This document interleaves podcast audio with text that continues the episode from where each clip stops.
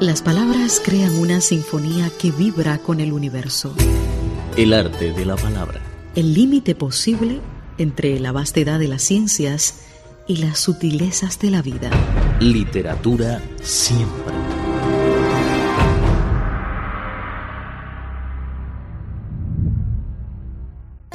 Sentir y conocer la literatura. El arte de la palabra. Literatura siempre.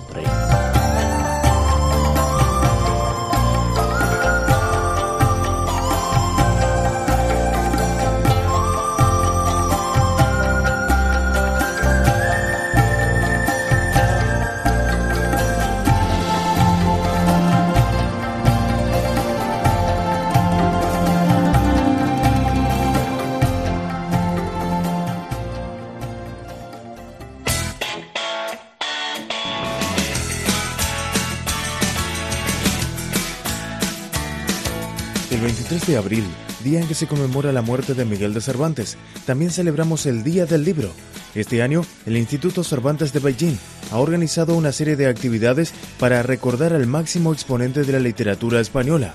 Hoy, en el arte de la palabra, vamos a aproximarnos a la biblioteca Antonio Machado del Instituto Cervantes, en que este miércoles, día previo al Día del Libro, se inauguró la exposición de ediciones en mandarín de El Quijote.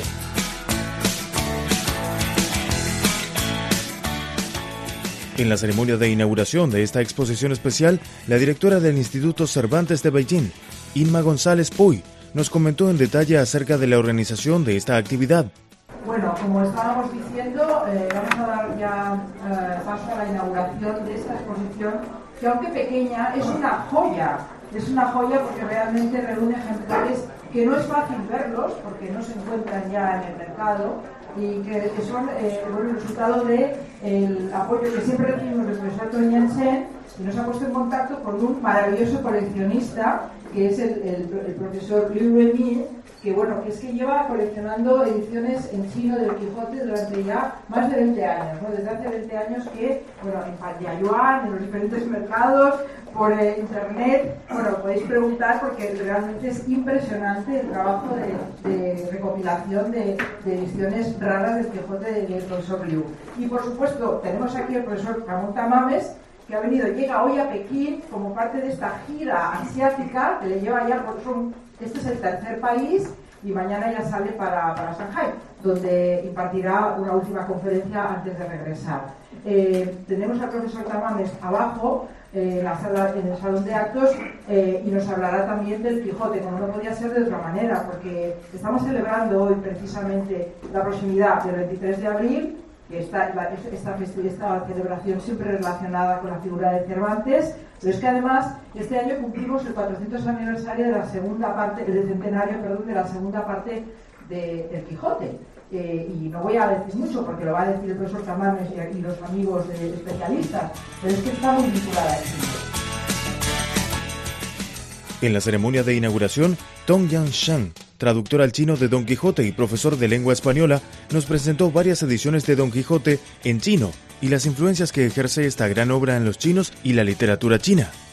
Supongo que si estuviera presente aquí Cervantes, eh, seguramente vería muy complacido que su deseo eh, de fundar una escuela para enseñar español se ha hecho realidad con creces. Porque ahora en China, yo, yo no, no, tengo estadística, eh, estadística muy precisa, pero supongo que habrá algo así como, si no centenares, por lo menos decenas de centros de enseñanza donde se imparte clases de español eh, a nivel, tanto a nivel secundario como a nivel universitario. ¿eh? De modo que Cervantes podría estar muy satisfecho con este resultado. Y además, la presencia de su magna obra en China ha surgido otro efecto que a lo mejor Cervantes no, no había previsto, que es cuando llegaron eh, Don Quijote y Sancho Panza a China, este le dice a su señor, Señor, recuerdo que hay un refrán que reza, a donde fueres, haz lo que vieres. Ya que ahora todo el mundo habla chino, creo que también tenemos que hablar chino. Y aquí tenemos una muestra que Don, con Don Quijote, como, como Sancho Panza, como Dulcinea, todo es, esta gente, toda esta gente se pone a hablar en, chino. Y además, la presencia de Quijote ha contagiado su quijotada a muchos chinos. Aquí tenemos un, Quijote chino. ha realizado una quijotada de recoleccionar 300 ediciones de Quijote en versión china. Aquí solo ha traído una pequeña parte de su colección. Pero en esta colección tenemos una joya, que es la edición más antigua, traducida por un señor que ya saben muchos, que se llama Lin Shu o Lin Qinan. ¿eh? Pero lo curioso es que este señor no sabía ni inglés, ni francés, ni mucho menos español. Entonces usted me preguntará, entonces, ¿cómo lo tradujo? Muy, sencillo pidió ayuda a un amigo suyo que entendía o inglés o francés, que le, vaya, que le fuera leyendo. Eh, o sea, leyendo una versión en inglés o en francés, mientras tanto traducía oralmente al chino. Y ese señor lo ponía, además, en un chino clásico, porque eso se consideraba un lenguaje muy elegante en esa época.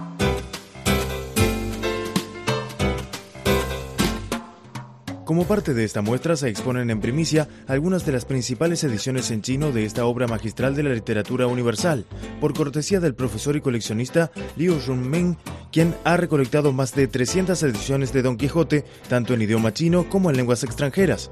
En la ceremonia nos hizo comentarios muy interesantes de sucesos ocurridos durante su colección de Don Quijote.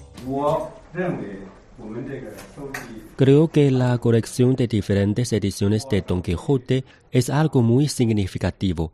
Empecé a coleccionar estos libros desde los años 80 del siglo pasado.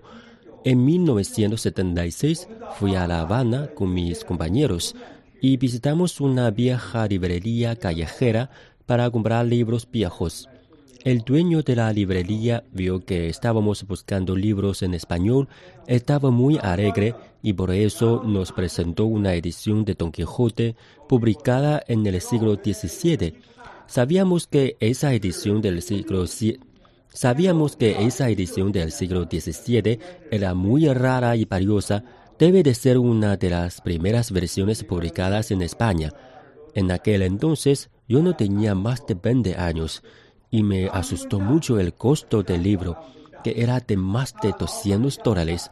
Mi salario al mes solo era unos 20 dólares en aquel entonces. Por eso fuimos a la Embajada de China en Cuba para pedir ayuda. La agregada cultural consultó al embajador y después discutieron en una reunión para decidir si compraría este libro. Por último, decidieron que no lo compraría Pensé que en aquel entonces más de 200 dólares era una gran cantidad de dinero para comprar un libro. Empecé a coleccionar este libro porque mis profesores como Dong Yansheng, Zhang Guangzheng y Sun Jiameng, profesores en español muy famosos, tradujeron a este libro en chino. Coleccioné sus versiones y conseguí sus firmas. Poco a poco me estaba volviendo un aficionado a la colección Ahora tengo más de 360 ediciones de Don Quijote.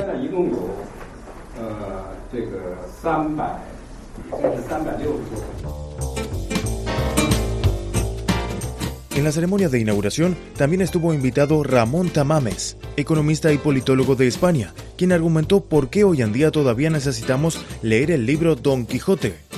Eh, yo diría que el Quijote eh, no solamente es un objeto de, coleccionismo, se habla mucho del Quijote, pero luego la gente no lo lee suficientemente.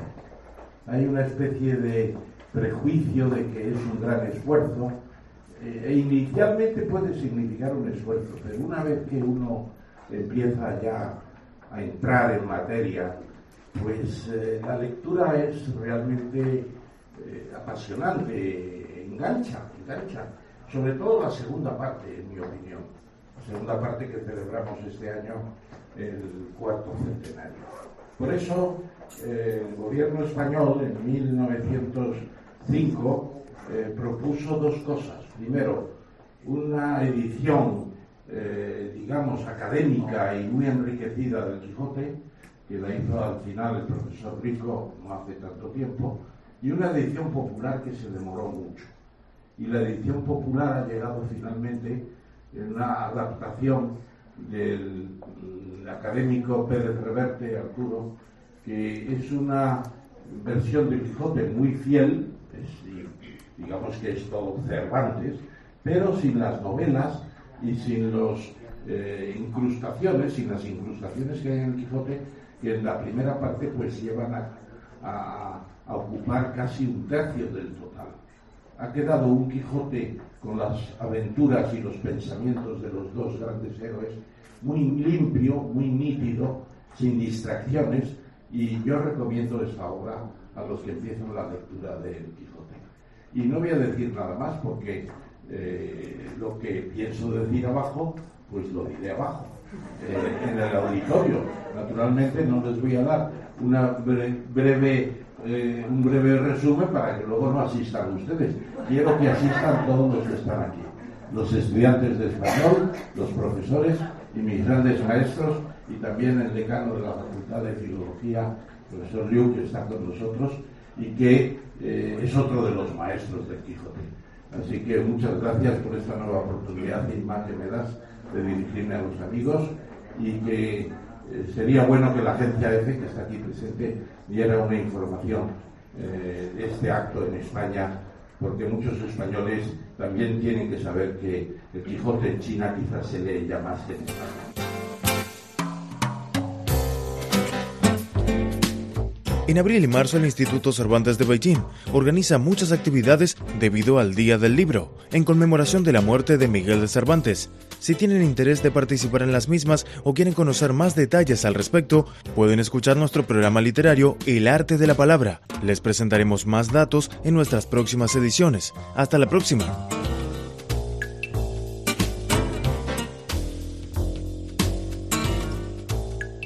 El arte de la palabra. Literatura siempre.